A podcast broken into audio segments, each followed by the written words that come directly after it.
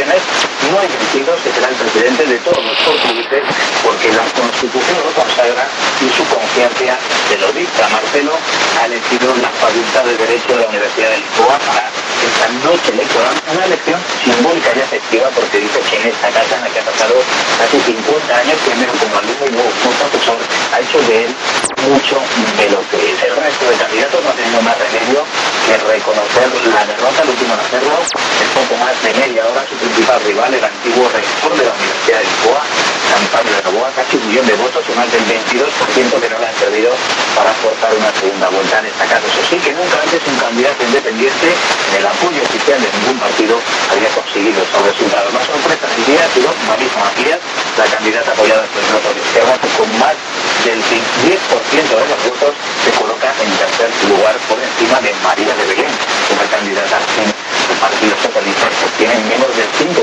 de los votos, los otros seis candidatos quedan también por debajo de su umbral. El nuevo presidente, Marcelo Rebelo de Sousa, conservador, tendrá que cohabitar con el gobierno del socialista Antonio Costa, que tiene el apoyo parlamentario de los partidos a su izquierda. Gracias, Íñigo. En Grecia, un día antes de cumplir un año al frente del gobierno, Alexis Tsipras ha defendido sus políticas. Ha sido un acto en Atenas este domingo por la tarde, que con nuevas protestas ciudadanas en contra de sus últimas reformas. Informa Luis Delito.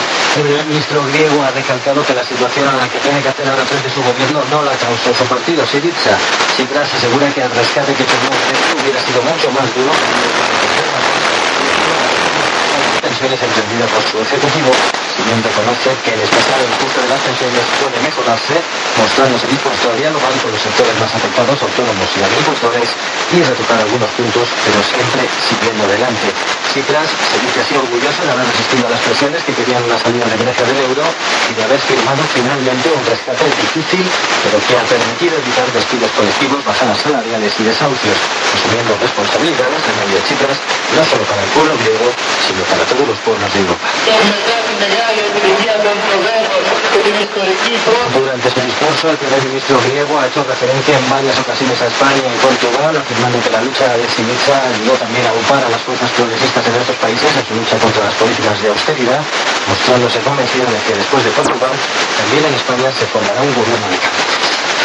Gracias, San Luis. Más asuntos. Las sanciones de la Unión Europea sobre Rusia, impuestas desde 2014, podrían tener los días contados. Las restricciones sobre financiación, comercio y la lista de personas y empresas vetadas derivadas de la anexión rusa de la península de Crimea y el apoyo de Moscú a los separatistas en Ucrania acabarían en unos meses este verano, según palabras del ministro francés de Economía que hemos conocido este domingo. Tiene más datos Ángel García. Podrían terminar el verano que viene las sanciones internacionales a Rusia, al menos por lo que ha dicho el ministro francés de Economía, Emmanuel Macron, en Moscú, durante un encuentro con empresarios franceses. Confía en que el Kremlin respete el denominado proceso de Minsk, es decir, los acuerdos firmados en febrero del año pasado con la mediación franco-alemana para poner fin al conflicto que enfrenta a los rebeldes prorrusos y al ejército ucraniano en el este de ese país.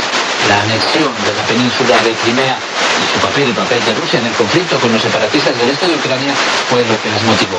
Ahora Europa las ha prorrogado durante otros seis meses, terminan el próximo verano y para entonces podrían quedar en suspenso como sugieren las palabras del ministro francés. Pero más que porque se haya solucionado el conflicto de Rusia con Ucrania, parece que la necesidad del apoyo de Vladimir Putin en la guerra de Siria es lo que está provocando el acercamiento a Moscú. De esa forma, la colaboración del Kremlin en la lucha contra el Estado Islámico y para poner fin a una guerra que dura ya cinco años y que se ha cobrado